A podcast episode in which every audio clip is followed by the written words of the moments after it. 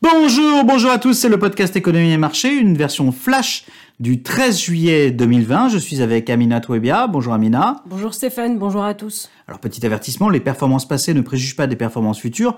Bien lire les documents de référence des fonds avant d'investir.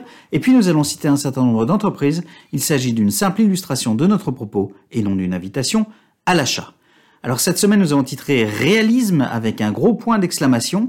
La semaine aura à nouveau été marquée par l'écart de performance entre les dossiers de la tech US et le reste des composants des indices cotés. Il est vrai que l'accélération du développement du nombre de cas de Covid-19 aux USA tente à faire privilégier les valeurs qui ont bien résisté lors du semestre et souvent synonyme de distanciation sociale, cloud, streaming, e-commerce.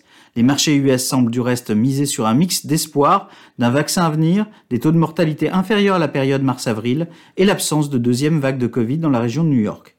Alors Amina, du côté européen, on a des informations assez contrastées. Eh bien, tout à fait. La Commission européenne a révisé à la baisse ses prévisions d'activité pour l'année. Au lieu de 7,7% prévu en mai, le recul du PIB de la zone euro pour cette année serait ainsi de 8,7%. Du côté des relations Europe-USA, le représentant américain du commerce a annoncé à la France des droits de douane supplémentaires de 25% sur 1,3 milliard de dollars de produits, et dont les cosmétiques et les sacs à main, si Paris applique sa taxe sur les GAFA. Et du côté de la Chine? Eh bien, l'appel récent des autorités chinoises à acheter des actions aura été suivi. Les bourses chinoises ont ainsi enchaîné huit jours consécutifs de hausse avant de se replier en fin de semaine.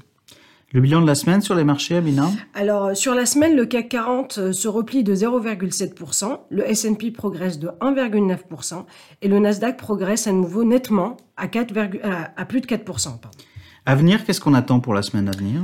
La semaine prochaine verra le retour des publications d'entreprises américaines, avec notamment PepsiCo et les grandes banques, dont JP Morgan. Ce nouveau trimestre de publication permettra d'infirmer ou de valider le comportement quasi euphorique des marchés US, qui semblent avoir anticipé une reprise en V, peut-être avec un peu trop d'optimisme. Euh, le sommet européen des 17 et 18 juillet prochains scellera en partie euh, du sort de l'ambitieux plan de relance européen, un programme qui se heurte au scepticisme des pays dits frugaux, Autriche, Danemark, Pays-Bas et Suède.